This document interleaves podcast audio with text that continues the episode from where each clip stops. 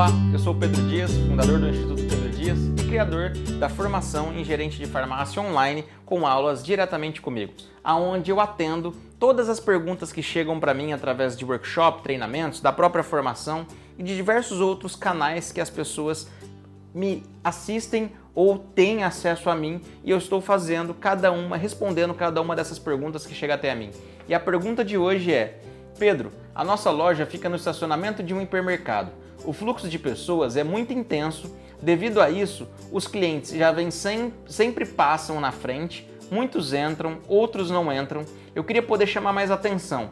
O que, que eu posso fazer? Lembrando que melhorou muito a nossa venda desde que colocamos metas aos colaboradores. E sei que o nosso atendimento é bom, mas sempre pode melhorar, né? Com certeza sempre pode melhorar.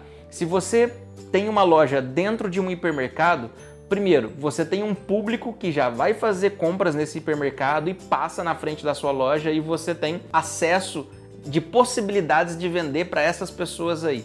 Se aqueles que passam fora da loja vê que a loja está cheia ou passa na frente da loja vê que a loja está cheia e uns não entram, isso é normal.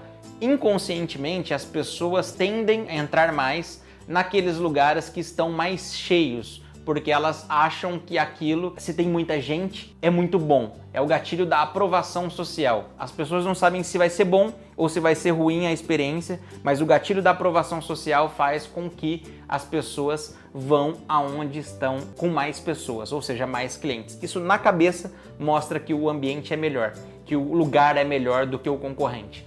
No entanto, se você está preocupado com as pessoas que passam e não entram, eu sugiro que você faça uma ação fora da sua loja chamando essas pessoas. Você pode colocar, fazer pontos contratar promotores para fazer melhorar um ponto de contato fora do hipermercado ou verificar e abordar essas pessoas que não entram na loja porque ela está muito cheia ou você tentar fazer um atendimento avançado, abordar essas pessoas fora da loja e convidá-las para entrar na loja. E se ela vir com uma objeção que está muito cheia, você faz um atendimento especial para essa pessoa, para ela se sentir à vontade e bem acolhida. Mas eu vou te dar uma outra dica aqui, é foque em promover a melhor experiência para aquelas pessoas que já estão dentro da sua loja. Cuidado com elas, porque muitas vezes a gente quer montar uma estratégia para prospectar novos clientes que não entram só porque a loja está lotada e esquece